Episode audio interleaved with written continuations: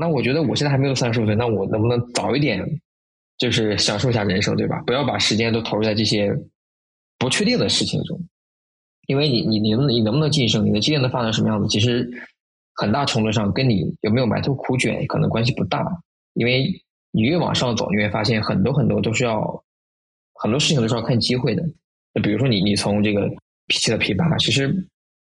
不是说你花了很多时间就能够。坐到那个位置上，对吧？不是说你你像打击升打怪升级一样，那我很多情况下就看机会的，看看你有没有这个运气。那那你呃是想把你的这个人生赌在这个运气上呢，还是赌在一些你自己通过日复一日这样一些改变能够去看到的一些收获的这样一些事情上？那我可能选择后者。对，当然我这个我觉得我的这些经历其实仅供参考，我觉得每个人可能追求不同嘛，对吧？欢迎来到 Free Code Camp。开启编程之旅，分享旅途故事。大家好，我是米娅。这期节目我们邀请了嘉宾余杭，他在初中时开始接触编程，在兴趣和好奇心的驱动下，学习了 Visual Basic、JavaScript、Web 开发和安卓开发等等技术知识。在大学毕业参加工作后，他逐渐专注于前端开发领域。和很多初入职场的新人一样。余杭一开始工作的时候，对自己的未来没有什么计划。他在一家做移动社交的创业公司经历了野蛮生长的两年。后来回顾这段经历，他很感谢这家小公司里的同事们用心帮助自己学习新东西。在阿里巴巴旗下的饿了么公司工作期间，他参与的项目包括通过无人机送餐、智能配送站点、无人货柜等等技术创新，改善订单配送质量。以及物流中台的开发。余杭是一名终身学习者，他热爱阅读，注重提升自己的演讲和写作能力。他曾出版国内第一本 Wisdom 技术书籍，深入浅出 WebAssembly，是多个知名技术大会的优秀讲师、优秀出品人，也曾在上海组织 FreeCodeCamp 技术交流活动，还在工作坊中担任导师，帮助人们学习编程。他希望在工作之余，可以把更多的时间投入到自身发展这种更具有确定性的事情中，所以选择加入了外企 PayPal。目前，他在团队中担任 Tech Lead，负责 Web 研发相关技术方案的设计和实现。在节目中，余杭分享了自己在创业公司、本土互联网大厂和高速发展的外企中的工作体验，以及写书时遇到的挑战。还有如何提升自己的演讲和沟通软实力等等，并为想要提升自己的开发者们分享了一些特别好的建议。如果你在节目中有一些收获，请记得给我们好评，并把节目分享给更多朋友。嗨，余杭老师，谢谢你参与我们的节目。Hello，米娅。嗯，你可以先简单的介绍一下自己吗？嗯，呃，大家好，我是余杭，呃，也可以叫我 Jason。然后我目前呢是在 PayPal 上海这边做。呃，Web 相关的功能设计和研发工作。好的，我们先聊聊你的技术旅程是怎么开始的。你是什么时候开始学习编程的呢？嗯，对，实际上这个话题其实之前也跟很多人有聊过。那其实我是在大约这个初中的时候开始接触编程的。那其实这个也是一一开始也源于这个自己对呃编程这个事物的一个好奇啊。那最开始接触的实际上是。叫 Visual Basic VB 这样一个编程语言，那这个语言其实挺古老的，那很多大学生其实都考过计算机二级，那其中呢就有 VB 这个选项。那相比于我们其实在大学里学到的这个 C 和 C 加加，VB 呢应该算是界面编程的这个始祖之一了，因为呢你通过它，你可以通过这种拖拖拽拽几行代码呢就能够实现这样一个在呃 Windows 上使用的程序。那后来呢？其实大家应该都知道，就这个熊猫烧香这个病毒啊，让这个技术圈这个发酵了。大家都很好奇，说 OK，熊猫烧香这种病毒是怎么怎么制作出来的？那我也很好奇。那后边呢，我就呃又去观察各种各样病毒的这个实现方式，所以我又相继接触了一些其他技术，比如说呃 VBS 啊、JS 啊这些脚本语言。那也去看了看这个怎么样去用脚本语言来编写病毒。当然，我没有去真正去开发这个事情，我觉得只是出于一个学习的目的。然后后来呢，其实就发展到了这个 Web 开发阶段。那这个东西很好啊，这个东西就是你可以通过代码很轻松的就把自己的一些成果通过网站这种形式展示给别人来来看。那这个是我一个呃开始学习编程的一个一个一个路径吧，可以说是。嗯，对，呃，我对熊猫烧香也是还有点印象的。你是在初中时候开始学习编程，那后来呢，在大学的时候你是读的计算机专业吗？嗯，对，这也实际上是一个好问题，因为我大学其实本呃本科不是学的这个计算机专业，那我学的实际上是一个通信原理。那这个专业其实跟计算机有一定的这个关联，但本质上还不是完全的一个计算机专业。呃，所以可以说，其实我的这些编程技术，包括跟计算机相关的一些知识，都是呃后面自学的。也可以说，后面的职业发展中，或者说后面自己的这个呃自身的提高的这样一个一个过程中去学习的。嗯，那那个时候你会怎么学习呢？就是怎么提升自己的技术能力的？嗯，实际上从初中这个接触编程，然后到后边大学这个阶段，实际上你可以理解为是一个。被动式的这样一个吸收的过程，因为实际上可以理解为更多的是像这个野蛮生长一样，就是其实是靠着兴趣去了解各种事物。那不是说啊，我真正想去做一个什么样的事情，然后我去呃花很多的这个精力去学习。相反，我是靠兴趣来去驱动的。相当于说，可能这个技术圈有有了一个什么样的事物，OK，我对它很感兴趣，那我可能会。会花点时间去了解一下，所以你可以理解为是一个横向发展的过程。嗯，那这个了解一下，那个又了解一些，然后呢，如果有其他感兴趣的技术，那我可能再去了解了解。所以实际上在这个阶段，我自己认为啊，就是呃，我们反过来看的话，这个阶段其实我的这个纵向深度在技术上的积累，实际上我认为是没有的。那这个阶段其实也没有那个意识嘛，就是完全是呃受外界的一个一个驱使来去学习。对我理解。就那时候是好奇心驱动，可能就不像现在我们很多要嗯转行求职的同学，他们的目标感呢会比较强。那那个阶段，你有学习一些计算机的底层知识吗？嗯，那个阶段实际上，因为我们其实不是这个计算机专业嘛，所以说，嗯，我们只会说跟这个计算机编程语言，你可以理解为应用层会有一些挂靠，但实际上，如果你 deep dive 到这个计算机组成原理这种。level 的话，实际上是没有的。那那个阶段，我们也是，至少我自己也是被各种这种比较表面的这种技术来来来来吸引吧。比如说这种外部开发呀、安卓开发，实际上也是在大学阶段去学的嘛。因为这些技术，你可以理解为，我可以通过几行代码就能够得到一个你能够跟它去互动的这样一个应用程序。那实际上，这对一个学习技术的人来说是很大的一种驱动力，对吧？相当于说，你可以把你的这个学习的一些成果给很。简单的展示出来。那相反，如果说你你 deep dive 到这个我们说计算机的这种呃底层架构也好，实际上相对来说还是很枯燥的。对，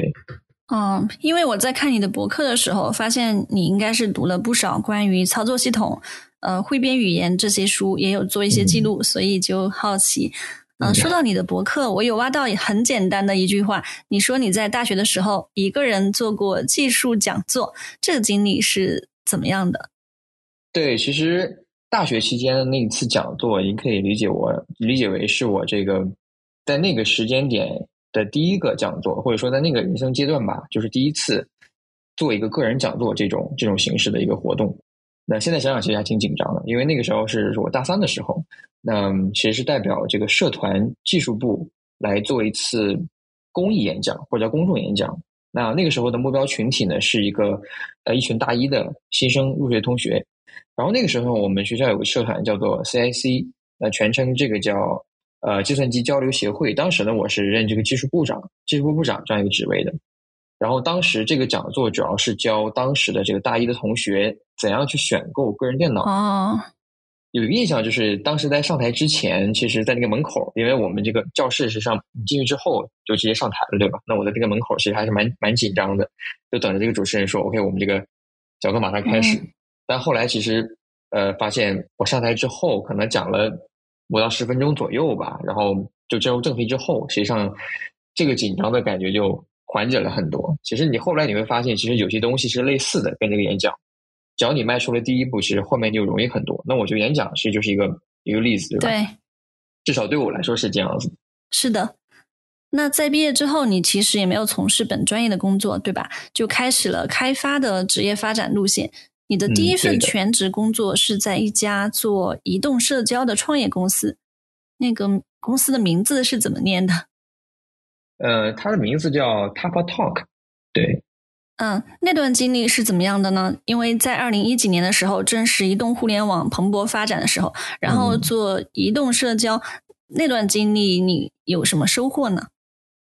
对，其实那段经历的话，其实还蛮有意思的，因为首先是这个毕业后的第一家公司嘛，然后它本身它也是一个，你可以理解为是个半外企的一种形式。因为它其实整个公司的产品，它的这个目标客户是海外的一个一个一个一个群体。嗯，那同时我们公司其实还有一个西班牙人，所以说我们平时工作也会跟这个西班牙同事一起交流，然后同时也跟海外的一些客户啊交流沟通一些问题，比如说有没有什么 bug 呀，有没有什么新的这种建议反馈啊，也都会做这样一些事情。然后那个阶段学生对我来说也算是一个野蛮生长的时期，那只是相对于初中那段阶段而言。这个环境不一样了，因为你从大学到社会，其实刚开始来说，对自己的定未来定位是是没有一个计划的，对吧？其实大家都是呃一种信任的这种态度，很懵懂的这种方式，然后觉得对我我自己而言啊，觉得可能大厂和小厂其实都无所谓的。那当时其实就是挺感谢很多这种 top top 的同事帮助我去啊成长。那我觉得后面想了一想，其实这这么多年过来，发现可能也只有小公司。这个才有足够的精力去带一些新人，或者说手把手去教你一些东西。因为大厂可能说这种新人管理的这种整个的培养体系都很很完善嘛，那我可能就跟着那一套自己看看视频就过去了。但小厂不一样，其实当时同事可能每天都会问我一下，说这个整个的学习情况怎么，哎，有没有什么问题啊？包括这个项目了解啊，有没有什么问题，都会比较这种频繁的去去帮助你了解你现在学的一些东西。然后当时正好也是比较年轻嘛，刚毕业，所以那段时间在那个公司的时候，我天天去的时间还是蛮早的。然后后来呢，其实可能过了一年左右，发现哎，好像晚点起也蛮好的，所以后面可能也是比较懈怠了，就开始改成卡点上班了。然后再随着时间推移，可能我因为我是在那个公司待了两年嘛，可能到一年半左右的时候，你会发现哎，好像我最近这半年。学到的东西并不多，那无非就是在重复的做一些新的功能和开发，其实没有太多呃实质性的一些进步。包括你这个呃，我们说这种人的思想也好，或者说你的这种呃硬储备、硬知识也好，都是没有提高的。然后当时呢，这个工资你跟身边的同学一问，相比下你可能工资也比较低，所以索性在呃正好两年的那那一天，我可能选择跳槽了。所以回过头来看，其实这个阶段实际上还是。呃，一个年轻人就是直接看你在这个公司的成长和钱的一个阶段。那如果说你发现这两个都没有了，那可能就索性就换工作，对吧？所以年轻也是其实也是有资本那个时候。对，而且你读大学还有后来工作一直都在上海，其实上海的机会也是很多的。嗯，对，因为那个时候也是正好是移动互联网的发展的一个蓬勃的一个阶段吧，我理解。所以其实就前端来说的话。呃，岗位蛮多的，机会也蛮多的，包括大厂和小厂都是一样的。是的，但是其实你在这份工作里面做前端开发之前，你也有做过安卓开发和 PHP 开发。后来你是怎么把前端开发作为自己的主要发展领域的呢？对，实际上，呃，安卓开发是我在这个本科期间去接触到的。那这个这这段经验其实是蛮有意思的，是当时我参加这个呃我们国家这个。青少年团还是什么来？具体我可能不太记得了。是国家级的一个比赛，然后当时可能呃是需要用这个安卓开发来开发一个软件，然后达到这个大赛给的一个要求来实现一个功能。然后那个时候接触的，然后 PHP 呢实际上是我第一家公司的使用的主要的开发语言之一。然后 PHP 其实，当然我当时其实在这个第一家公司 t o p o g 的时候，其实没有感受到。那后来离职之后才发现，其实周围的公司或者说。用 PHP 这种编程语言的公司，实际上在国内是越来越少的。所以在国内，实际上 PHP 这个机会，你可以一眼望到头。其实它是一件日渐衰落的一个情况。然后安卓前端是怎么选的？实际上这也是一个很自然的一个过程，可能没有一个说固定的说一个指标说 OK，我前端的哪个指标更好，或者或者是安卓哪个指标更好，然后我选择哪一个。实际上没有这样一个指标的一个衡量的过程。那因为我在第一家公司其实也做了很长时间前端开发。所以自然而然，我后续呢也就继续从事这方面工作了。所以，因为那个时候也正好嘛，前端其实你像六点 JS 也是刚出现，对吧？然后 React 也是一个起始的阶段。其实包括 Android 在内，其实你发现那个时候正是三大框架之战的这个这个开最开始，所以那个时候其实招前端的岗位是很多的。然后正好我觉得，对吧？现在正好趁这个热潮，其实你可以进一步的换一家公司去学习学习一下更好的可能大厂怎么去用前端的一些技术。所以这也是为什么我后边去了饿了么这样一个一个原因吧，我觉得。嗯，那刚刚说到三大框架，你平时用哪个会多一点？嗯，现在看的话，其实因为我们当时其实，在饿了么的话用过 Vue 对吧？然后我目前其实，在 PayPal 的话，呃，React 会用的多一些。嗯，哎，我想问，我们知道 React 是 Facebook 开发的，嗯，Angular 有 Google 在维护，那为什么 Vue 这个由个人开发和维护的框架，它能够和这些大企业的产品一较高下？而且它的开发者和维护者 Evan 尤雨熙，他也是非科班的程序员，嗯。你是通信相关的专业，还是属于技术类？但是我记得之前有看呃一些采访说他是学艺术史的，所以我们用一句时髦的话来说的话，嗯，你觉得他的成功是可复制的吗？为什么他可以做的这么优秀？嗯，其实这个东西怎么讲，就是说现在其实互联网发展也是很快的，对吧？其实其实像我后面其实也也逐渐发现，是说其实对我们每个人来说。在大部分情况下，其实你不太可能说我我比别人优秀，在于我的智商比较高，其实并不是的。那无非是说你看待一个事物的方式不一样，包括再就是你对一个事物的了解程度也是不一样的。所以我觉得，无论是你是一个整个的 team 大公司还好，还是说由于是一个人来说，其实你两者都有足够的能力去写这样一个框架。那最后哪一个能更火？其实除了所谓的这个功呃框架功能好坏。本身之外，其实也有一定的运气的。这个东西就是说，那我举个例子，比如说这个 Vivo 这个框架，那我在除了功能之外，那它可不可能说它由于有一些个人的魅力，使得这个更多的这种，就或者说它本身可能更亲近于这个开发者本身，然后想要去了解开发者本身需要什么样的东西，然后通过这种方式我来迭代我的框架。那这个是是不是一种做框架的一种，或者说做产品的一种方式呢？那比如说你 React 的话，它可能会。说我这个框架是源自于我的这个公司内部的一些产品的，那它可能天生就固有着一些 React 本身产品的这种属性，那它可能相对的可能离这种群用户群体会稍微远一些，那这种也是另外一种做技术产品的一种方式，对吧？但是我其实不太想说哪个框架更好，或者说哪种做产品的方式更好，或者说。它每一种框架都有自己的目标群体和特定的一种就使用方式吧。那其实最后怎么什么去决定这个框架它本身的一种属性，还是在于说这个框架的嗯创作团队创或者创作那个人以及这个框架和用户之间的距离是怎么样的。我觉得这个可能是我的一个一个初步的理解吧。不太成熟的理解啊，没有没有，我我们看到网络上有很多开发者对比这些框架，那今天我们也不用展开来讨论，我就是想了解一下你的视角是怎么样的。我觉得你从做产品的角度去解释这个挺有意思的。对，我想说，其实也很难说这个哪一个框架更成功嘛？我觉得就是他们都有自己各自的用户群体，然后都有各自的一种开发的一种范式，比如说有的框架可能。他会更倾向于听这种群众的声音，有的框架可能更倾向于听团队的声音，这都是选择。我觉得其实没有好坏的，我觉得只是最后谁来买单的问题嘛。对我用哪个东西，然后他用哪个东西，就仅此而已。实际上，对。所以接着你就加入了饿了么，这是一个做外卖配送的平台。其实 前几年有一段时间，我是这个平台的忠实用户。我记得那时候社区里面大家还老是问你要优惠券。嗯，也是开玩笑。然后你说 你也没有，是的。那在这家公司，你主要是负责什么工作呢？嗯，对，在饿了么实际上我一呃，这应该是两年多的时间，一共待了两个团队。那第一个团队呢，主要是负责利用一些互联网技术来改善我们的这种饿了么整个配送体系的这样一个团队。那当时其实这个团队，呃，我们尝试了很多技术啊，比如说。大家可能现在也曾经听说过的，比如说这种无人机送餐，比如这种智能配送站点，再比如说我们现在也可以见到这种无人货柜。实际上，我们当时都都去尝试过做一些这样的产品，看看能不能从某个方面去改善我们现在的配送的效率。但是其实，嗯，当时也也发现啊，就是呃这几种方式实际上都没法从根本上去提升我们的这种配送品质，或者说降低我们的这种配送的这个成本。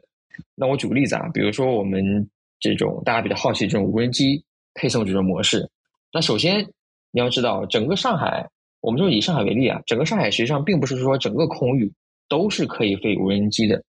因为有些地方它可能哪怕你有这种无人机的飞行牌照，也是没法去飞民用飞机的，所以这个其实就限制了我们无人机能够配送、能够配餐的一个范围，对吧？然后第二点，其实。大部分的无人机配送呢，都是在这种城市的边缘郊区，因为你像上海其实中心很多楼，对吧？它很高，那我们配无人机配送其实是有一个高度范围的，我不可能说无限飞飞到一千米以上，这个也是不现实的。那所以说我们在其实城市周边去配送这种无人机订单的话，你会发现这部分就是位于这种城市周边的边缘郊区这部分用户，他们的这种订单的客单价其实并不高。那比如说我可能点一个。上海小吃可能十二块钱，但是你跟我说我现在要用无人无人机配送，但是无人机配送实际上它的配送成本相较于普通骑手要高出很多倍。那相当于说你要买一个十二块钱的这个上海小吃，但是我配送费可能要四十块钱，对吧？这对于百分之九十九点九九九的消费者来说是不现实的。所以我们说这个东西其实你大范围推广也并不现实。然后除了你你能想到这些很很难去解决的问题之外，其实还有一些问题，比如说。我的这个，因为我飞无人机，其实要有专门专业的飞手，这个飞手的培训和管理也是一个开销，对吧？所以这是很多很多很多的问题，关于这这个这个无人机配送。那其实其他这种呃模式也是一样的，包括配送站点啊、无人货无人货架一样。呃，当然我后边其实转岗了，转到另外一个 team 了，我不知道现在这个 team 就是我们之前那个 team 还还存不存在啊？对，然后。呃，后边的话，其实我转岗到了这个物流组这个 team，然后在这边，其实主要负责一些软件开发就多一些了，就主要是负责这个这边的内部中台的，因为那个时候实际上，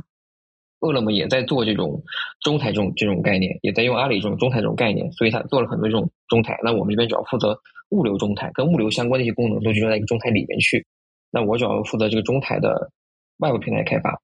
然后同时呢，那个时候也正是。阿里收购饿了么的一周年，然后，然后呢，这个物流组其实也有一些活儿是做这种，比如说饿了么配送业和阿里手淘的一些对接的一些事情。对，总体是这样子。嗯，那中台是什么概念？可以简单的描述一下吗？这个东西其实我我不太清楚。比如说从业务层面，它具体是是，或者说从一个术语角度怎么解释这个东西啊？我理解实际上就是你你把一个大的企业内部按它把它的所有功能按照这种。呃，不同的这种标签，然后归到几个大的类别里边，然后每个类别其实就可以作为一个中台。但是我我自己的理解，啊，比如说你这种饿了么里边，它可能有物流中台，那可能有订单中台，那可能有其他的什么内部管理的中台。就每一个大的中台内部都会再去细分很多小的功能。但是呢，你横向来看，你发现订单中台和物流中台又是两个非常并列的一个体系，对吧？那我理解就是，其实你把小功能往上归类。归到一个大的中台里面去，然后中台再往上，就是我们整个公司的一个一个一个所有的服务的一个蓝图。对，对我就可以讲这么理解，应该是差不多的。哦，顺便问一下，它的英文是什么？我看看国外的大企业也在做这个吗？这个我还真不太清楚。对，我理解应该是阿里先提出来的中台化，所以它具体对应英文名是什么还真不太清楚。对的，这概念是阿里阿里提出来的。然后后边其实很多小厂也在不断的去学嘛。然后我记得好像最近几年阿里有说要做去中台化，然后我不知道现在 这些小企业是不是也在学阿里去去做去中台化了。嗯，刚刚你说无人机配送，我从来都没有见过，但是一直都听到就觉得好牛。嗯，其实不只是饿了么，还有一些大企业，比如我印象中像京东也有这种业务，好像亚马逊在最近两年才开启这个业务。但是，嗯呃，我在想，既然像你说的，它的配送成本更高，那为什么大企业还要扎堆的去做这个业务呢？它有什么优势呢？嗯，这个我理解，实际上它并不是一个主要的业务范畴，它只是说我们去花了一些精力去去做一些调研，然后调研就是说说白了，其实，嗯，其实你可以理解为它就是一个噱头，就是给用户来说 OK，给用户来看说 OK，我们在做一些让你们觉得比较厉害的一些一些配送的一些方式。但是实际上，这个东西我觉得你对呃这个我们公司内部的这老板也好，或者投资人人也好啊，其实你简单想一想，就发现这个东西是它可能没法解决你的痛点。但我觉得你可能说其他公司，因为用户可能他有时会会会去看这个东西，比如说你看 A 公司其实做这方面的技术研究了，但是你 B 公司还在用传统这种方式，那我是不是就会觉得你 A 公司不够行呢？我觉得这个可能涉及到更多的事情，比如说你这个股价怎么去去去做？对对，我也想说这个股价对吧？对，我觉得这方面肯定会有影响的，对吧？你用户其实比如说我买股票，那我如果不懂的话，我可能觉得 OK，你你很有前景。你在做无人机的配送，那我觉得你的股票肯定是我看很看好，对吧？我可能会去花钱去买。那相反，你 B 公司可能不做这个事情，那我是不是就不买了，对吧？我这个都会有影响的。嗯，是的，这也蛮现实的。其实，在饿了么工作期间，你有在业余时间编写国内的第一本介绍 Web Assembly 呃这个技术的相关书籍，可以介绍一下 Web Assembly 吗？呃，以及在创作这本书的时候，你遇到过哪些挑战？对，其实呃，WebAssembly 是简称叫 Wasm 嘛。那 Wasm 它其实是一套这个新的，我们称它为虚拟指令集标准。嗯，它最开始呢，实际上是用在浏览器上的，或者说你可以理解为它是从浏览器发展出来的一套新的这样一种技术标准。那通过这个技术，其实我们可以去优化一些传统的通过比如说 JS 实现的一些呃重计算的一些功能。那由于这个 Wasm 字节码呢采用了这种静态类型，因此呢这些代码呢可以在执行的过程中呢被编译器尽可能的优化，所以效率呢会比用 JS 实现的同等功能，它的这个性能上会好一些。然后后来呢，其实随着这个呃 Web 上面的标准化，包括一些还有什么 WYSI 类似的一些技术的出现，一些标准的出现，其实 Wasm 也开始逐渐从浏览器。走向了非浏览器的一个场景，比如说云原生啊，比如说 native 环境啊等等的一些一些场景。然后，对，是的，当时其实写书也是蛮巧的一个一个机会啊。当时是，其实我刚开始对这个 Web 三比较感兴趣，其实写了几篇文章。然后后来是一个编辑看到了我在博客上写的大大约能有个七八篇文章的样子，然后就问我有没有兴趣去写 Web 三的这本书。当时其实我还挺挺感觉很。挺惊讶的，我说这个技术其实刚出现，国外也刚出现没多久，然后你现在就要在中国去写这样一本书，这个是不是不太现实？然后后来呢，也是先做了很多的这个调研，包括去国外的一些标准网站去搜，呃，看看目前 WebAssembly 能够拿出来讲的这些内容有多少。然后后来发现，其实倒是也可以写，试着写一写。我觉得作为第一本嘛。哪怕说内容不够，至少我觉得你先写出来之后，能够去帮助一些人去了解这门技术，或者帮助他们去进一步学习这门技术，我觉得也是好的。所以后面就接受这个这个建议去写这本书了。然后写书其实大家都都知道，其实是一个很大的工程，对吧？尤其是对这样一个你一边要上班，你一边还要去写书，还要赶在 deadline 之前去交稿的这样一个人来说。然后后来我写完之后，等我出版之后，其实我回过头来又总结了一下，发现其实。时间呢，并不是我遇到的最大的问题，因为我那本书其实前前后后写了九个月时间，哪怕你再，比如说我写的慢一点，我再多两个月，其实也是没关系的。但后来其实发现，其中最重要的一个问题或者说一个难点在于你去怎么样组织这本书的内容。那当时这本书其实是国内第一本介绍 Web Assembly 的技术书籍嘛，所以你没有任何的内容大纲可以去参考。那你只能够自己去网上去找，或者说去这种啊，甚至我觉得我会去 GitHub 的别人的一些聊天的一些 ISO 的 list 里面去找，看看 OK，比如说我一项技术，它是怎么样从 feature A 发展到 feature B 的，在中间经过哪些讨论和哪些这种 trade off，哪些这种平衡，因为这些我觉得是自己要去衡量的，你自己要去衡量我这个技术从 A 变到 B，它是它为什么会这样变化。那这个地方需不需要让用户知道，让你的读者知道？所以这个东西就是都需要你自己去搜集、自己去整理的，所以很难这个东西。然后后面呢，因为你要把这个东西，呃，零碎的这种 peaceful 的这种 knowledge 转成我每个书书中的不同章节的内容，对吧？其实这个过程也是很难的。你要看怎么样把这个东西串起来，能够有条理的把它分散到不同的章节里，然后再用你自己的文字表达出来。所以这也是个难点。然后第三点就是说，其实这个技术也是你自己刚去学习的，然后你需要一边学来一边写一边整理，所以这个我觉得是整个写书过程中是最难的一个过程。但好在最后还是完成了，对吧？我觉得虽然挺不容易，但是也还 OK。对，反正就是对自己的一次一个试炼吧。嗯，那当时有没有关于他的英语的书呢？嗯，我印象里当时是有的，但我写这本书其实也也是借鉴了那本书的一个章节的一个段落。但是当时那本英文书其实唯一个问题，就是在于它内容太少了，它整个章节全部穿起来就一百多页。那我觉得可能跟我想象中的这本书的完成时的一个状态还是不太一样的，或者说。从内容方面来看，还是少了很多东西的。嗯，明白。那呃，你有没有考虑把这本书也翻译成英文？嗯，这个暂时现在来看，其实我觉得可能没有没有这个必要，因为首先这门技术它发展很快，然后这本书其实我是一九年初呃出版的嘛，实际上在二零二三年已经四年过去了。这本书里，说实话，其实有很多东西其实已经发生了变化了，所以我觉得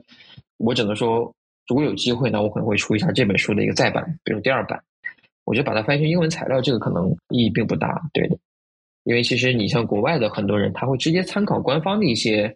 这种标准也好啊，或是一些提案也好，他会直接看英文的版本，他会去直接引用一些第一手材料。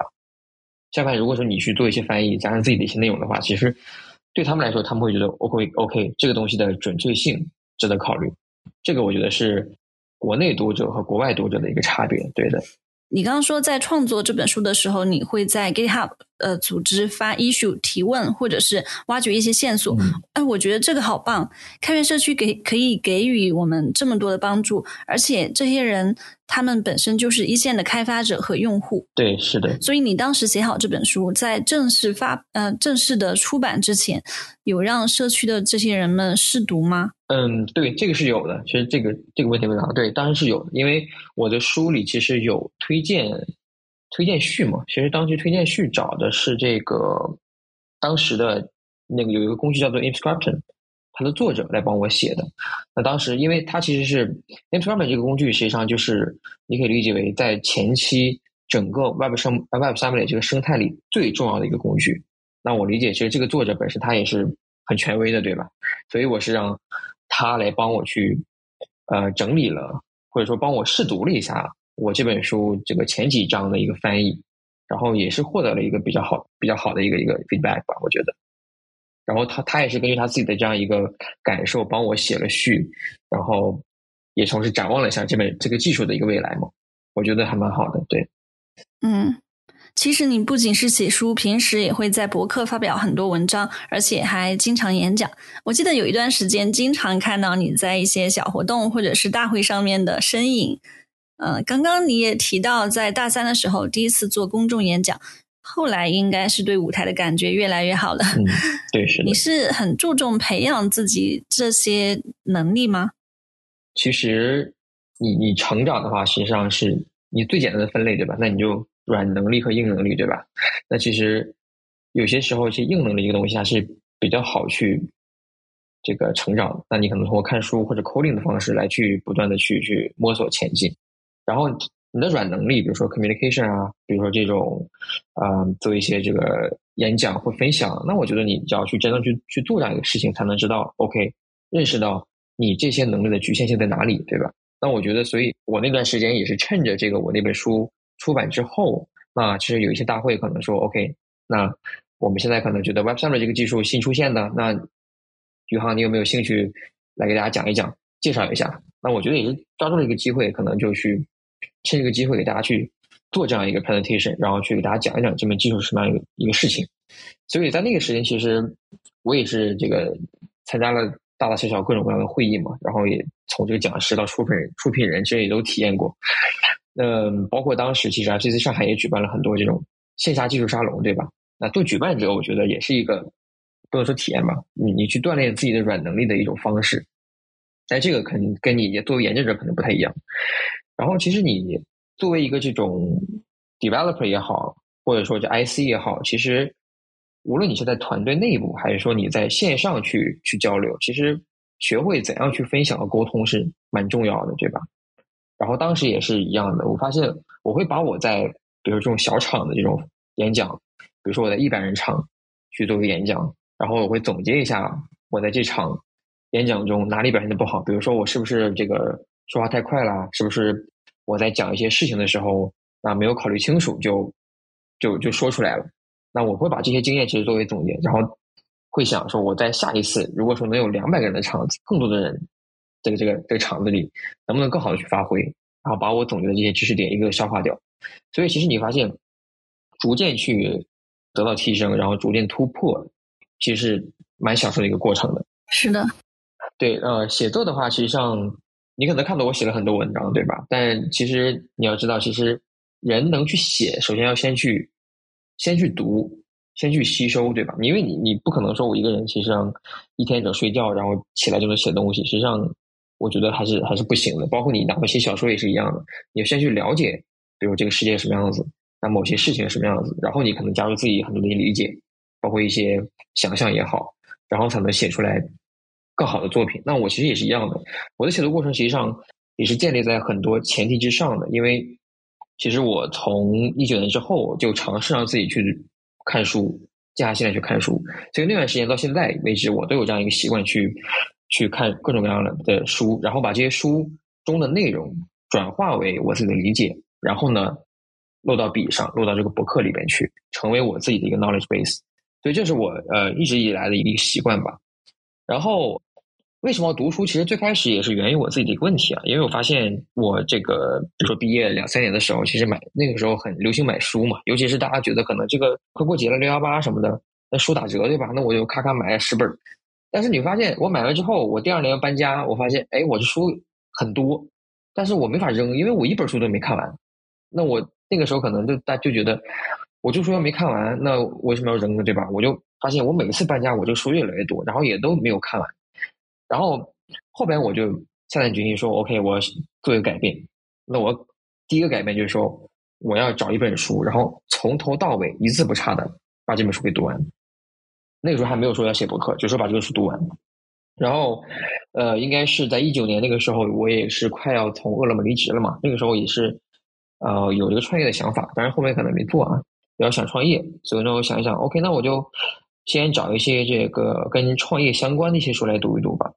然后我记得我我翻了一下我那个 list，我当时读完的第一本书是叫做《这个增长黑客：创业公司的用户与收入增长秘籍》这本书，这本书非常不错，其实我现在也很推荐的。当时我真的是发现，哎，好多书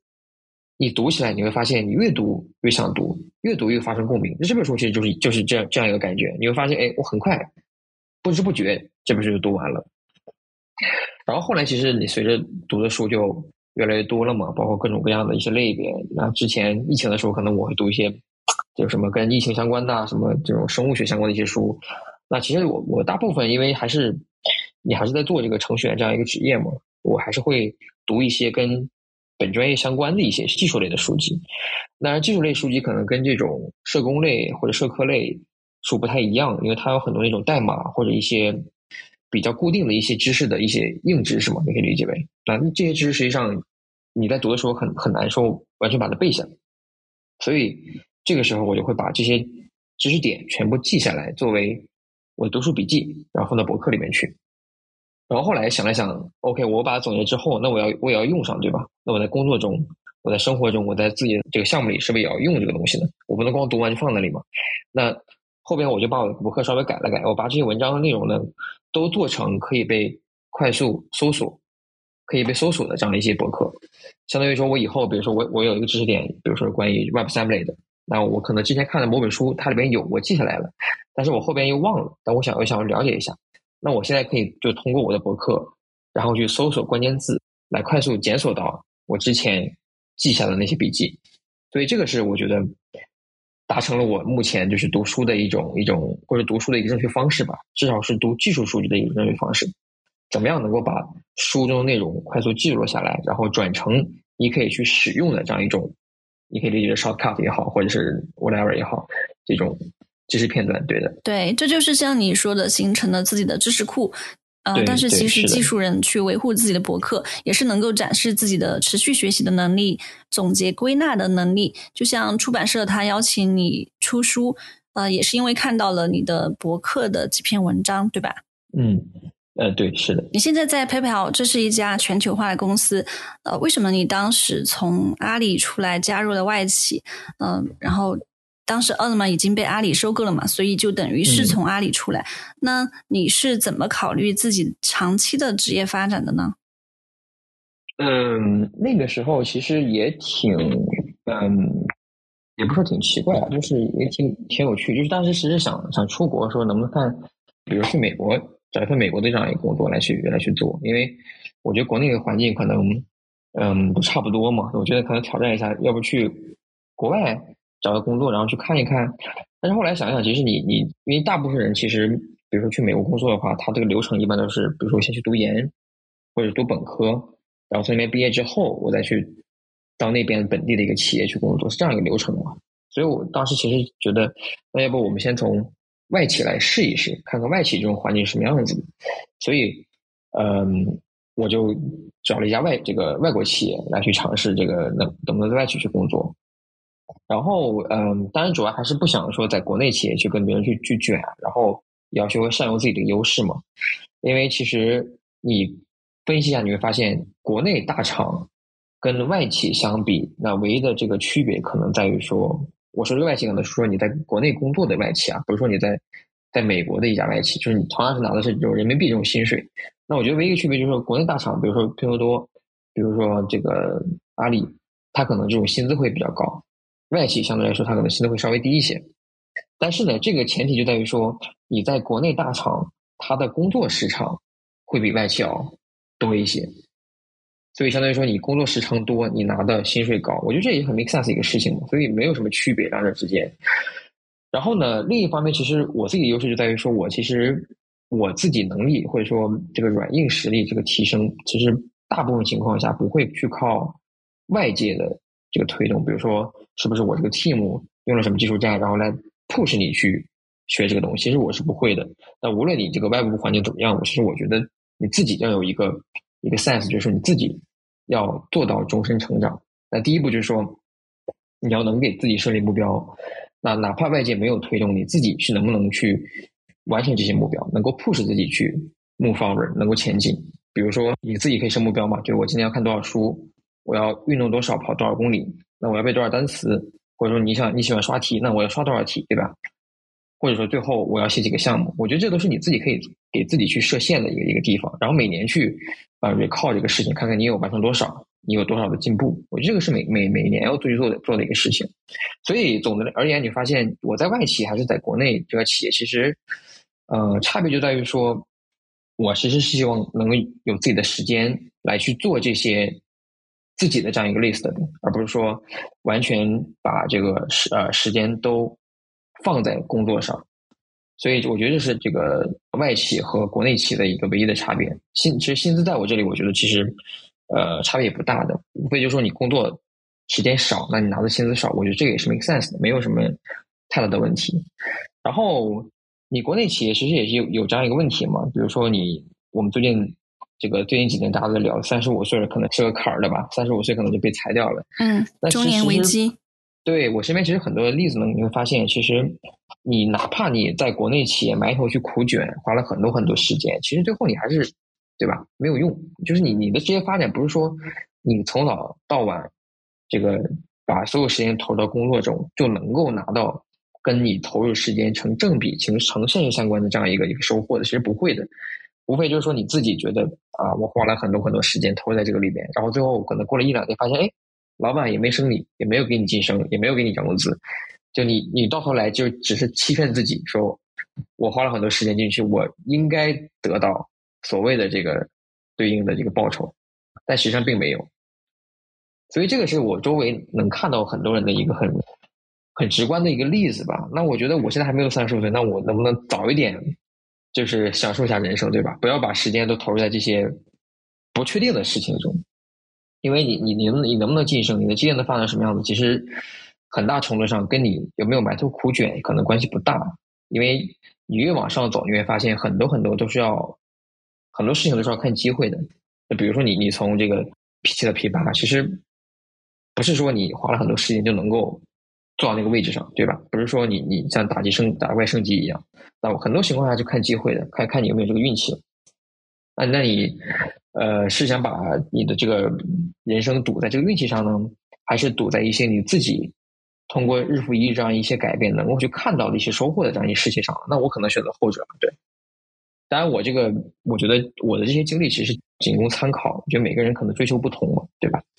对，不过我觉得你刚刚说的那个观点很好，就好多事情是不能确定的，比如说你能不能晋升，能不能得到一些机会，但是能确定的事情就是自己本身的成长，比如说你跑了多少步啊，看了多少书，嗯，这个是别人拿不走的。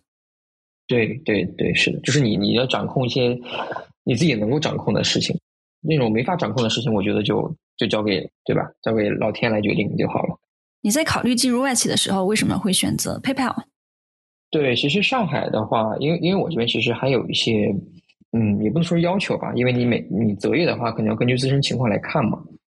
那比如说我正好 focus 在这个前端开发这个职业上，或者说这样这样一个 position 上面，那我要找的话肯定是。找有前端开发这个合适岗位的这样一一些外企，然后同时我也不太喜欢找那些就是可以理解为有点 old school 的那种那种外企，因为有些外企它可能真的就是用着很老的技术，然后那那里边的人嘛也都是那样的一种养老的状态。其实我觉得也是要我自己对我自己的要求，也是要找一些至少有活力的、比较年轻的一些一一些互联网企业。所以这样的话就排除了很多企业，然后后边。在我来看，其实在上海，呃，有自己的 site，并且有研发，呃，还适合我就是做前端开发这个岗位的互联网企业，其实就不太多了。比如说我知道的有 PayPal，对吧？有 Booking，那这两个可能是量级上也是差不多的，就是属于那种，嗯，有个一千亿美金市值，但是呢也不是很高，处在高速发展中的这样一些企业。所以呢，最后其实因为我先投的 PayPal 嘛，然后这边其实进展也很快。就没有再看其他公司了。嗯，对，Booking 是做那个共享。嗯，Booking 是做啊，它是做这个机酒，也是跟携程有点像。比如说你想去国外呃旅游，那你需要订这个机票和酒店，你就可以在 Booking 上去去做这样一个事情。哦，是的，是的，我想成 Airbnb 了。嗯，不过它应该在疫情期间受到蛮大影响的。对，但是其实最近它这个股价升的还蛮快的，因为。你看，其实对，因为最近你可以理解，二三年从二三年开始之后，其实疫情这个趋势或者这个大环境，其实就已经就是就会基基本上就没有了嘛。最近大家都开始想出游，想出游，想去干嘛干嘛，这个旅游热潮又又起来了。嗯，对。PayPal 的业务有在疫情期间受到什么影响吗？呃，这个问题问的很好。呃，在疫情最开始的时候，其实 PayPal 的股价是疯涨的，是疯涨。你可以理解为。那个时候最高点的股价跟现在比，应该是现在的四到五倍将近。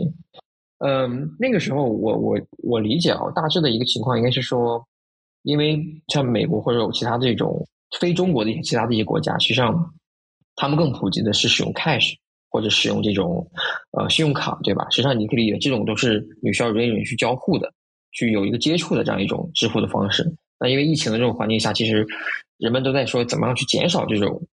接触，然后还能够同时完成这种支付的过程。那其实线上支付就是一个比较好的渠道，对吧？那我们可以通过扫码呀，或者 whatever 的一些方式，通过互联网的方式，然后就把这个交易给完成了。这样我就不需要说我亲自去跟比如说线下的一些店员或者一些其他的一些一些体系做这种需要人肉的这种方支付的方式了。所以可以减少这种疫情的这种呃传播风险。我觉得这是主要的一个因素吧。其他的，我觉得可能，再就是那个时候，实际上好像也不只是 PayPal，我觉得整个的美股都，至少互联网企业都在做一个疯涨，具体原因可能我不太清楚为什么，但是 PayPal 其实涨的是尤其高的那个时候，因因为这样这样一个原因，我刚才讲的那个原因，但是后边其实，嗯，随着这个疫情，其实我我理解是从二零二一年开始，下半年开始应该就。至少国外整个疫情的这样一个一个趋势就放缓了，大家就没有那么紧张了嘛。包括一些出游什么就开始恢复了，那 PayPal 的这个股价就开始往下走。包括说要本身自己有些问题啊，比如说它的一些竞争对手其实也也逐渐发展起来了，其实都会有些影响。对，嗯，我觉得你刚刚说的那个原因就是国外大家使用现金更多，这个挺 make sense，所以在疫情初期就给它带来了增量用户。呃，然后我想后来因为疫情，然后全球的贸易往来更少，支付的需求也更少了，这应该也是引起它的业务减少的一个原因。嗯，对，对，是的，是的，有有这个可能，对的。啊，你当时进入 PayPal 的时候是怎么准备面试的？你觉得有哪些因素帮助你应聘成功呢？对，其实当时也没有怎么太准备，因为整个面整个面试的流程很快。呃，基本上我我从投简历到拿到 offer，我印象里啊，如果没记错的话，应该是不到一周的时间，可能也就两三天左右。嗯，其实呃，找工作本身就是一个有一定运气成分的这样一个一个事情，对吧？就是你相当于实力和运气都要有。整个面试流程实际上没有比较特别的一个地方，无非是说你这个我后边几轮面，因为是有些 senior 的这种 leader，他可能需要用英语来面。那前面几面其实跟国内是大差不差的，就是基本上是这种 HR 面，然后你的这个 peer，就是跟你同样一个 team 的一些人，比如说以后要跟你共事的，他可能跟你聊一聊，然后你这个 team 的 manager 跟你面，然后再 high level 一点就是可能 director 会跟你面一下，然后这里边可能还有一些，比如说有 tech lead，如果有的话，可能也会跟你聊一聊。那我这边其实现在后后大概是一共是有六轮六轮面试这样子。嗯，对。然后哪些方面帮助我面试？其实我因为我自己其实没有做太多准备。我理解，实际上或者说我我给大家的建议吧，就是能做的无非就是说保持自己的一个平时的一个对技术的一个敏感度吧。就比如说一些嗯常见的一些算法也好啊，一些可能企业会考察的点，我觉得你平时可能就要多去留意或者多去理解。我觉得可能有些东西吧，可能你不能刚单纯去靠这种全面的去背这些记忆。那相反，你可能尝试说把这些东西全部理解之后，把它吃透之后，那其实你会更自然的去回答这些面试官提出的问题。那我觉得，无论是对你自己加深这种技术的理解程度啊，还是从这个面试官角度来看，都是比较好的一种方式。对，然后其他另一个可能需要注意的点就是说。除了我们说这种硬实力，比如说算法呀，比如说这种呃系统设计啊，那其他的方面就是说，看你怎么样去跟面试官做这样一个我们说叫 interaction，或者理解为协作也也好因为我理解实际上面试不是一个单纯的他面你，不是一个单向的一个信息流动，它实际上是一个互相的一个一个交互的过程，所以你跟面试官是一定要是有互动的，你不能说我什么都是单向的一个流动，所以这也是。我后期其实，在配票和面试其他候选人会看重的一个地方，就是说，候选人能不能清楚理解面试官的一些问题。那如果说你不理解的话，你会不会去主动的去问，尝试去问面试官说我，能不能你帮我 clarify 一下我这个呃问题啊，clarify 一下你自己你问的问题，会不会去做到这样一个一个尝试？那包括你作为候选人，你怎么组织你的语言，能不能有条理的去说，能不能别说着说把自己绕进去，对吧？这我觉得都是。很重要的一些能力，因为你你很实际啊。比如说我在后边的 teamwork 中，比如说我你跟你的同事，你要去聊一个事情，那你能不能把这个事情说明白，对吧？比如说我让你去自己 schedule meeting，需要跟这个其他一个 team 的一些人去做一个交流，那你能不能很好利用这个机会，利用这个 session 把这个事情处理好？我觉得这个都是很很正常的一些事情，对吧？他也不是说。很特殊的一个场景，这都是很正常一个场景，也是非常考验你的这种软能力的一个一个场景。对，因为我之前面试过有些人嘛，可能他作为候选人，他，但我也不知道人家是故意的还是不小心的，可能上来语气就很 aggressive，就很带有侵略性那种感觉。然后这种这种情况下，基本上你就对面试官你就很难说再给他一个好评价了，对吧？是的。因为前面你也提到硬实力，比如说一些基础知识是你自己可以通过看书、看教程去掌握的，它可以是你自己一个人去磨练的。但是你呃刚刚分享的这个软能力的提升，你提到一个很重要的词 interaction 交互，就是和他人的互动啊、沟通，通过这样的一些过程去磨练。那其实我发现在你的身上这就是很好的体现诶，比如说直接的互动。就是你在舞台上演讲，直接的向观众去表达你的思考，或者是你在一些大会中当出品人，要去和讲师沟通很多细节，跟他们确定行程安排什么的。但是其实我觉得写书也是一种交互，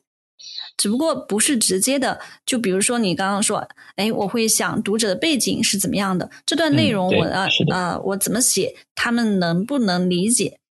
所以不管是直接的还是间接的交互，我觉得。嗯，都一定要走出去，一定要去经历。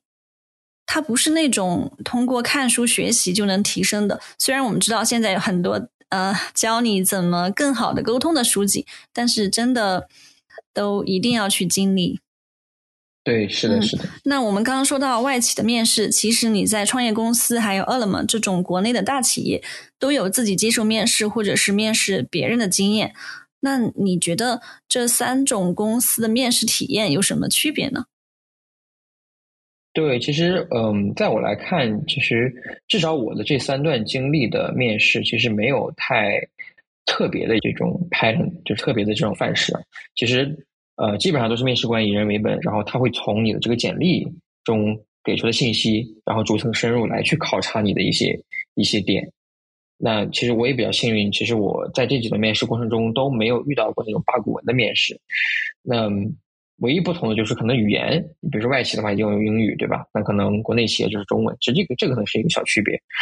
嗯，其他的我印象里应该是没有，对，没有太大差别的，就是基本上就是比较顺畅，然后至少跟面试官的交流也比较和谐，也没有说我觉得很奇怪，或者说。很难沟通的一些情况，对，但这个也只是我自己的一个经历嘛。我觉得，其实你看网上很多人会说啊，我这面试被考察八股文、手写算法这些这些事情，我觉得那确实是这样的，因为找工作本身就是这样子，就是它是一个双向选择嘛。那你也可以做选择，比如说你觉得这些 team 它可能天天考察这些没有用的东西，或者你不喜欢这个 team 这样的一些啊面试的一些方式，我觉得你也可以做自己的选择，比如去换一家公司去看一看，对吧？但实际上。找工作就是一个碰运气的一个方式，就你能做的其实很有限，那就无非就是说把你的硬实力给给去磨练一下，但其他的这些你不可控的部分就只能交给运气了。我觉得这个没有办法。从本土的大厂进入外企，你会有什么不适应的地方吗？嗯，对我印象里就是。因为其实你你像 PayPal 的话，我在上 PayPal 上海这个总部的话，它其实周围的同事都是中国人，基本上都是中国人啊，所以这个呃生活习性啊、交流啊、呃一些什么习俗啊，其实都是一样的。我觉得跟普通的这种就是国内企其实类似的。在我看来啊，我唯一花了很长时间去适应的就是，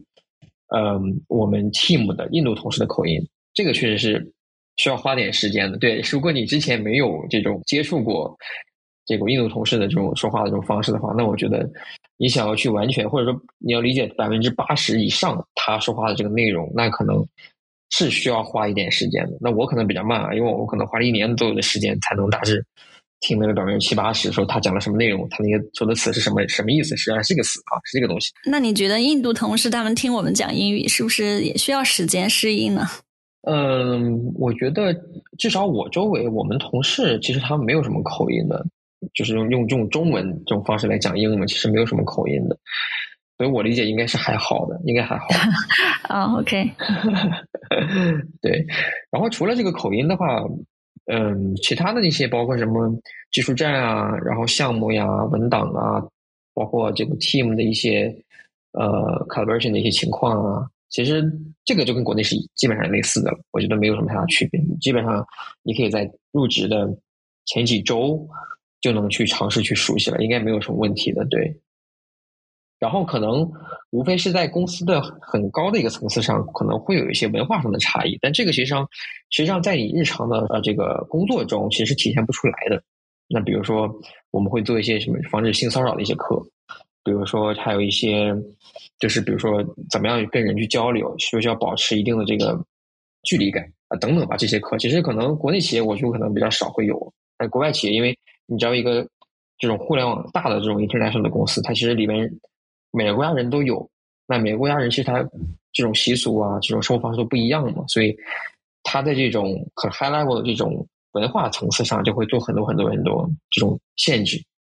那以防一些特殊情况的出现。我觉得这也可以理解，对吧？对，哎，顺便问一下，PayPal 的食堂怎么样？就是有没有很多好吃的美食？嗯，对，这个其实蛮尴尬的，因为 PayPal 在上海这边的 size 是并不大的，它其实整个下来最近几年是扩扩张了很多。那我当时来的话，可能也就不到两百人的左右，所以 很遗憾，我们就没有自己的食堂，我们只能去去园园区的公共食堂吃饭。对啊。呃，我朋友圈有些朋友，他们在微软工作，经常都在晒食堂的美食，然后就觉得特别让人羡慕。对，微软也比较有钱，我觉得 这个是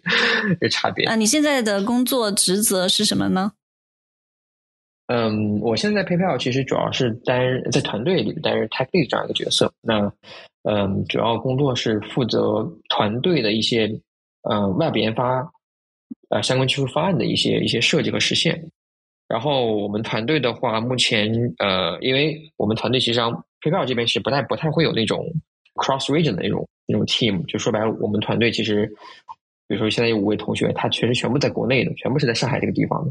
那国外的同样一个 team 的，比如说另外几个同学，他可能会有另外一个人去 lead 这样一个事情。嗯，但是你刚刚提到的印度的同事，你 lead 的这个 team 也是需要和他们去沟通的，是吧？嗯，对，这也是你的工作的日常。那在分布在不同地域的团队成员之间，怎么样去建立有效的沟通和协作机制，确保项目的顺利推进和交付呢？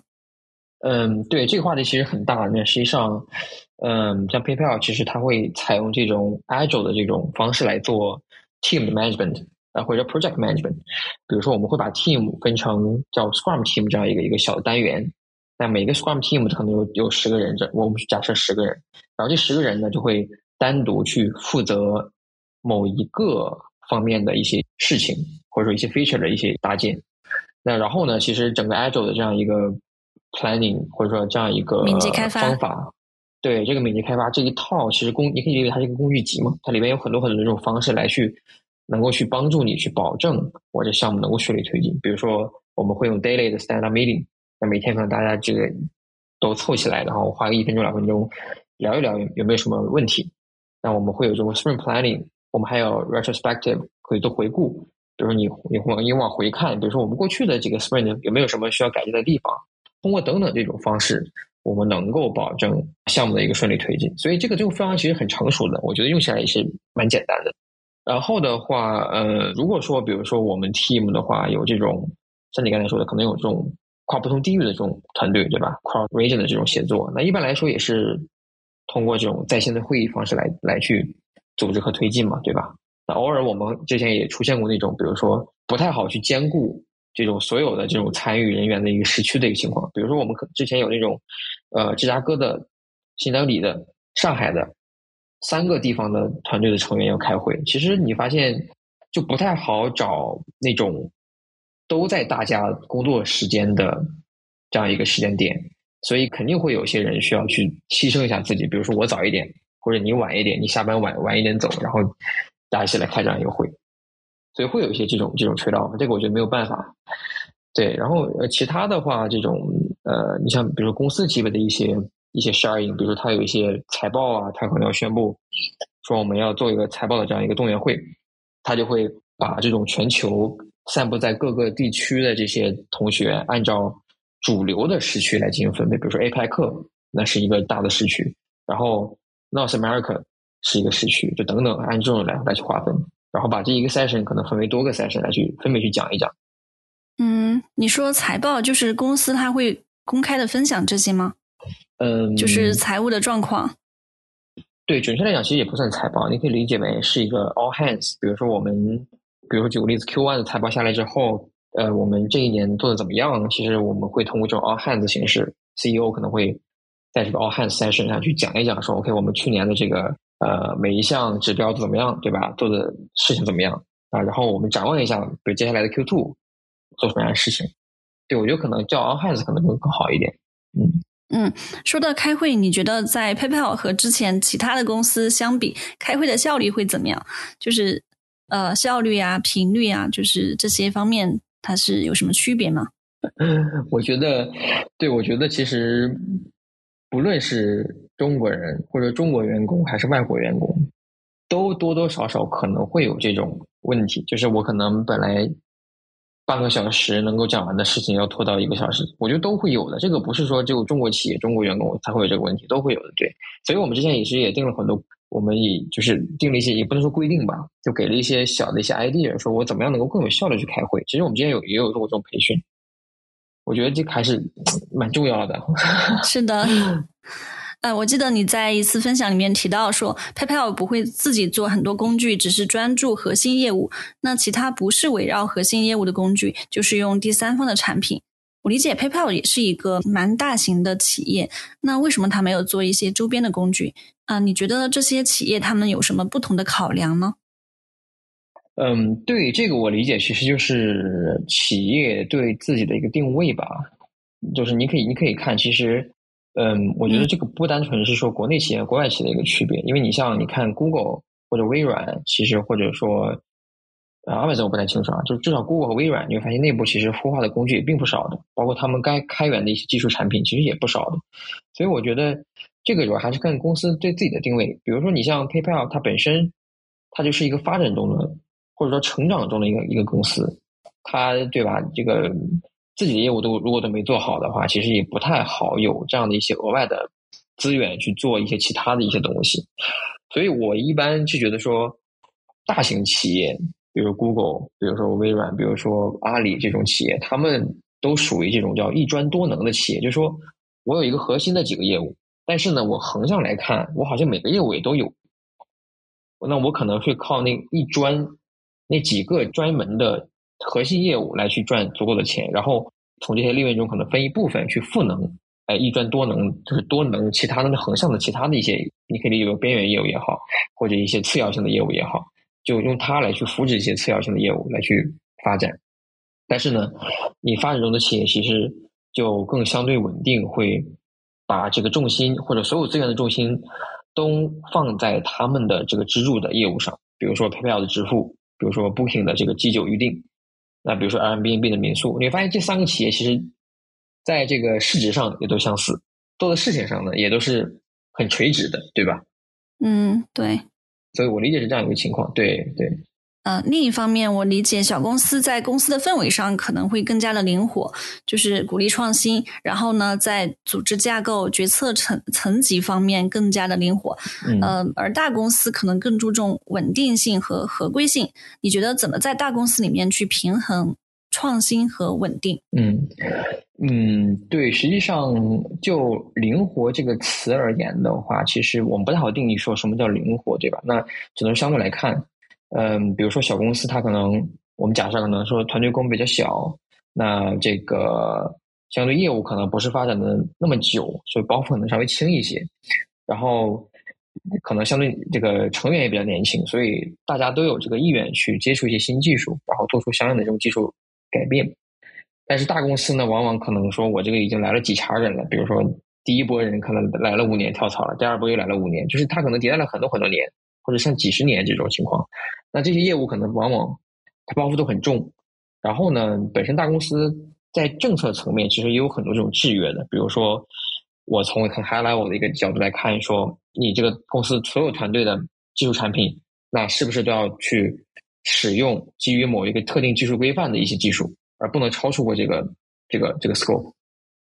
那同时，你大公司可能你这个小的产品也需要跟很多很多团队去协作。比如说，我可能单独的这个呃 product manager，我单独的产品经理，我有单独的测试的团队，我单独的这个呃用户团队或者 business team。那其实每个 team 之间都会有不同的这个想法，那对吧？那我们在做决策的时候，可能也就需要去同时兼顾呃这些团队的一些考虑。所以你会发现，相比于小公司，你大公司在一个产品上做出一项改变，其实是还是蛮难的。你需要去考虑很多很多事情，那何况那种如果说你想做一些从根本上来做一些我们说的颠覆也好，或者做一些改变的一些新技术，你又想用它来做一个重构的话，那其实这个就更难了。那你像 PayPal，其实内部它也也不是说完全就不去做这些事情。我们这种所谓的这种技术创新，在 PayPal 它可能会被归类为一类 feature 或者一类功能，它叫做 LTA，就是叫 long term architecture。但是其实做这类技术，它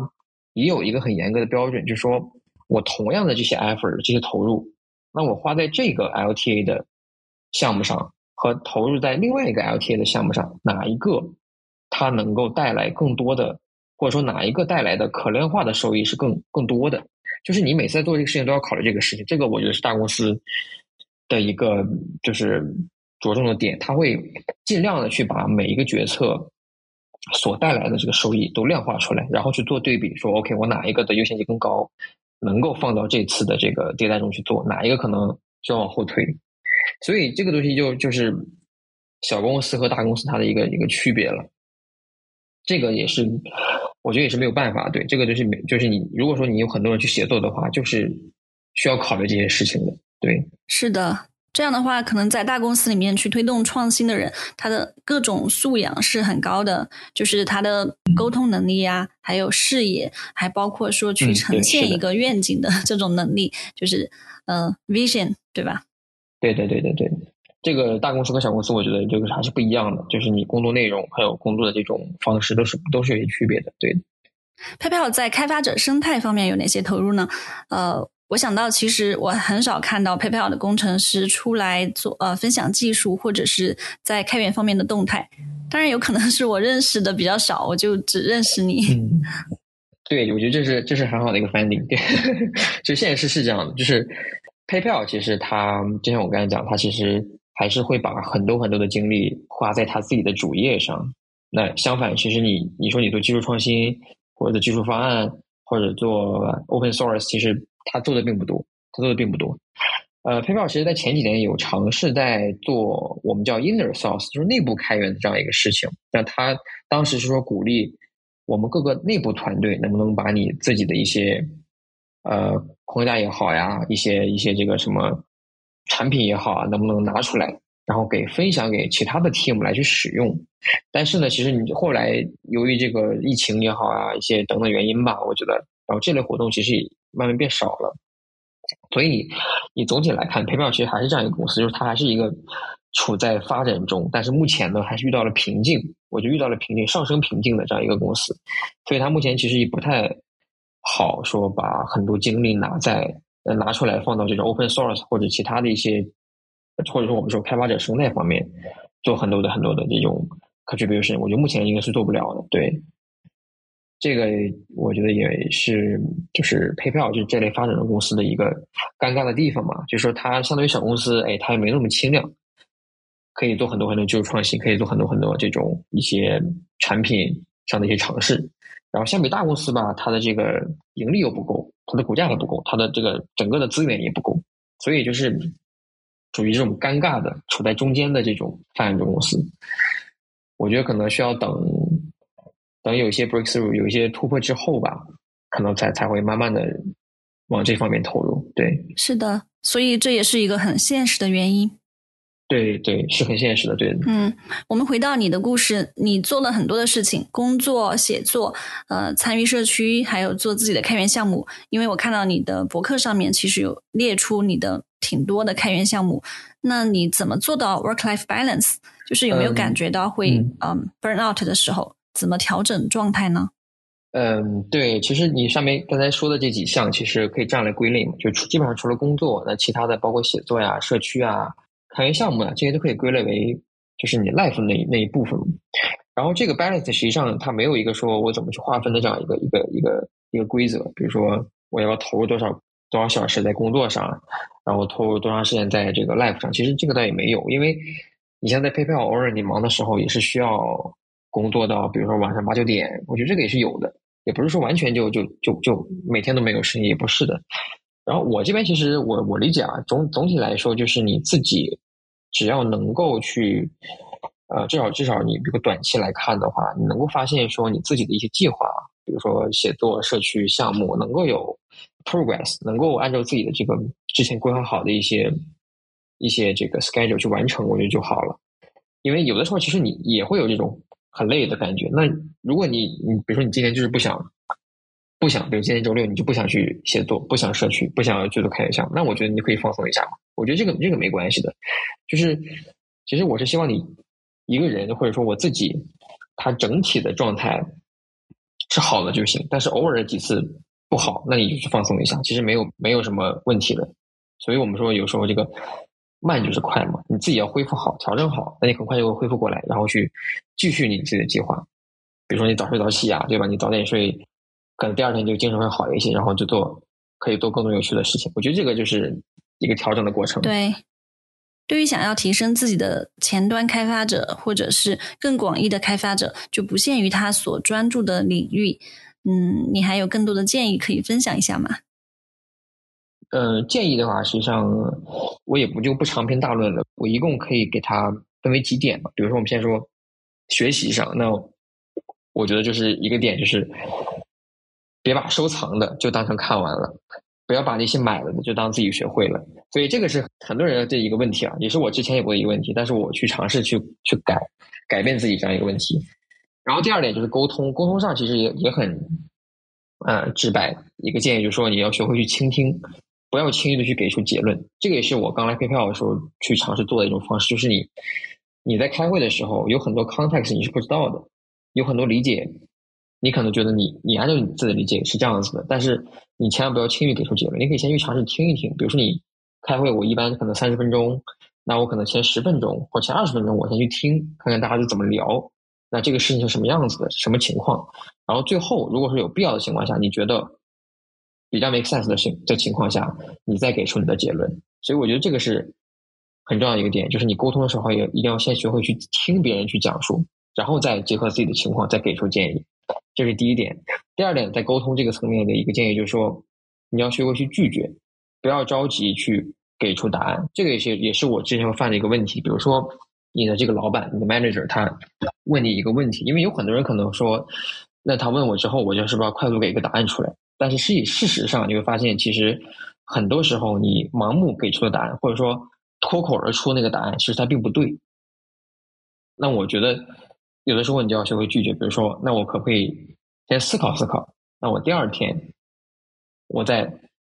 比如邮件的形式给你，或者说我们在这种 in person 面对面这种形式，我再跟你说我的理解。所以我觉得这个是第二点，就是沟通一定要学会拒绝，不要着急去给出自己的答案。然后这个这块是沟通相关的一个事情。然后第三点，我理解就是说，也是很多人可能，比如说你工作几年之后，可能会陷入这种焦虑啊或者抑郁的一个状态。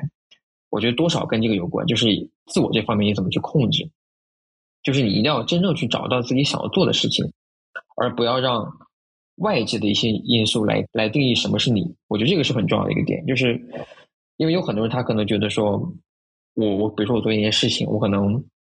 没有受到周围人的一些认可，那我可能觉得自己是个 loser。那我觉得这是很典型的一个场景。那为什么别人没有认可，别人认为你这个东西做的不好，那你？它就是不好的，我觉得这个这个就是一个很错误的一个一个理解，对吧？相反，就是你真正要做到，就是说你自己知不知道自己真正要做什么，你自己怎么看你自己的做的事情的？我觉得这个可能是更重要的一个点。所以我理解，就是在自我这个方面，就是一定要不要让外界的人或事物来定义什么是你，来定义你自己做的事情的对错。这个时候，这个时候你自己要发掘出了你真正想要去做的事情，然后。对自己有一个很客观的评价，这个是很重要的。对我这边可能就就这三点，我觉得还是三个角度吧，我觉得还是蛮重要的，蛮蛮有意义的。对，所以学习、沟通和自我认知，我想也是我们今天聊天的一个关键词。因为从你自己的发展经历里面，我们能够提炼出这三个词。嗯，谢谢余杭老师分享这么多有趣的经历和丰富的经验。呃，还有你刚刚说的终身学习，慢就是快，不要让外界定义我们自己。呃，我相信这些观点对很多朋友也会蛮有启发的，就是让我们产生共鸣。对，咱们还是仅供参考。嗯，好的，再次感谢你参加我们的节目。好，谢谢米娅。谢谢大家收听。如果你有任何的想法，欢迎在评论区留言，也期待你给我们五星或者好评，把节目分享给更多的朋友。下周见。